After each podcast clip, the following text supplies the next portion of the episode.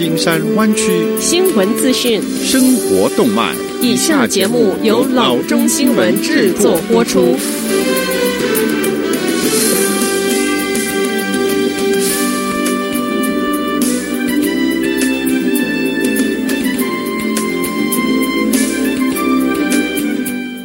各位听众，大家好，欢迎来到老中广播电台的节目，我是君君。我们首先来关注今天的旧金山湾区地方消息。随着一些获得州政府批准的县准备更深入地进入州长四阶段计划的阶段二，州长 Gavin Newsom 公布了餐厅堂食必须遵守的要求。相关指导方针已经发布在 covid nineteen 打 ca 打 gov 的网站上。他的要求和建议共有十二页，其中包括员工和顾客佩戴口罩、经常洗手、提供一次性的菜单、暂停使用调味品罐等共用食品物品、优先安排户外的座位、要求顾客自己填装外卖容器，以及检查员工的体温。或许最值得注意的是，根据指导方针，餐厅可以考虑对顾客进行 COVID-19 症状的筛查，但是指导方针没有提供如何进行筛查的细节。此外，餐厅需要重新配置座位，使桌子至少相距六英尺。州长以前也是一名餐厅服务生，在餐饮业从业很多年。他强调，他认识到餐厅需要在个案的基础上适应新的指导方针。我认识到的一件事，一个尺码并不适合所有的人。Newsom 在谈到这一些指导方针之时说，每一家餐厅都是不同和独特的，因此我们提出的指导方针提供灵活性。五月八日，Newsom 向全州零售业打开了恢复营业的绿灯，但没有允许餐厅大范围重新开业。但他允许那些符合某些要求的县，好比说，感染率低的县申请重启餐厅的许可。在新闻发布会上，Newsom 说，州正与二十七个县对话，确定实施过程中的地区差异。Butte 和 El Dorado 两县是率先获准更快进入阶段二的两个县。在湾区到目前为止，还没有一个县正式公布重启餐厅的计划。重启餐厅会是一个不连贯的过程，最先开业的是农村地区的餐厅，而洛杉矶、San Francisco 和其他城市地区的餐厅可能会继续关闭更长的时间。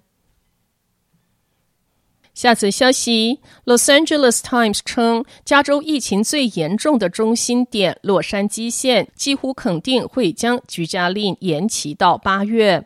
县公共健康局局长 Barbara Ferrer 周二对监事委员会说，隔离令毫无疑问的将在未来的两个半月内继续生效。我们希望通过使用这些数据，我们能在未来三个月内慢慢取消限制。他在监事会会议上说：“只有病毒和现有工具发生很大的改变，才会缩短时间。”专家认为，如果没有广泛的检测和一个强有力的接触追踪程式识别与 COVID-19 患者接触的人，安全的重新开放加州将是很困难。此外，洛杉矶县也没。有达到重新开放的关键基准，那就是病例和死亡人数必须下降十四天。在洛杉矶县一千万名的居民中，二十四万人接受了检测。Times 报道说，百分之十二检测结果呈阳性。截至周二下午，洛杉矶县已经有三万两千两百五十八起确诊病例和一千五百六十九起的死亡病例。相比之下，九县湾区约有三百六十人死亡。洛杉矶县健康官员周一说：“留在家里比较安全，COVID-19 没有改变。”在几个月的禁闭之后，加州居民已经看到购物、上班和外出就餐方面的一些限制有了一些放松。州长 Gavin Newsom 重启加州四个阶段的计划目前处于第二阶段。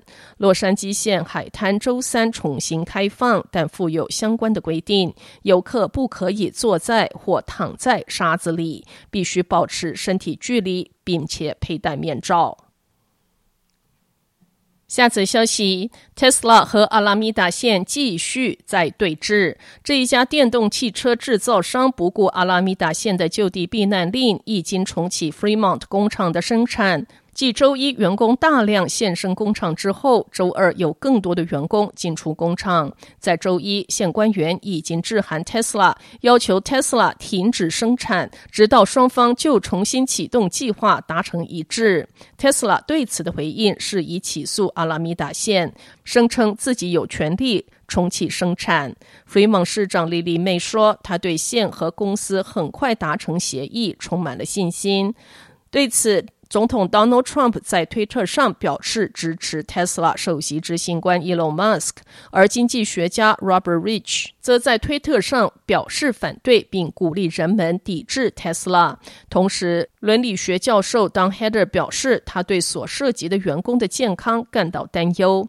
我想问 Elon Musk，他用什么价值观来指导自己的决定？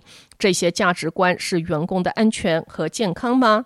阿拉米达现周二证实，他仍然在与特斯拉联系，并在一项计划上取得进展。根据该计划，特斯拉在近期可以逐步让更多的员工回返工厂。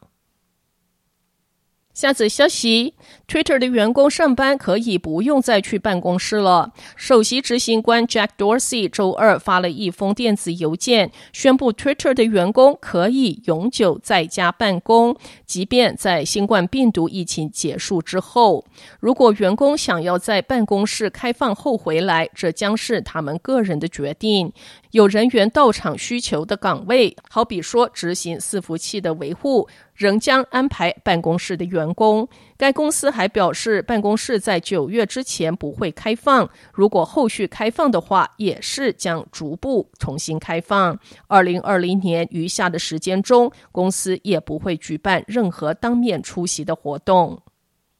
好的，以上就是生活资讯。我们接下来关注一下天气概况。今天晚上湾区各地最低的气温是五十三度到五十四度之间，明天最高的气温是六十五度到七十五度之间。好的，以上就是生活资讯以及天气概况。新闻来源来自 triple w dot news for chinese dot com 老中新闻网。好的，我们休息一下，马上回到节目来。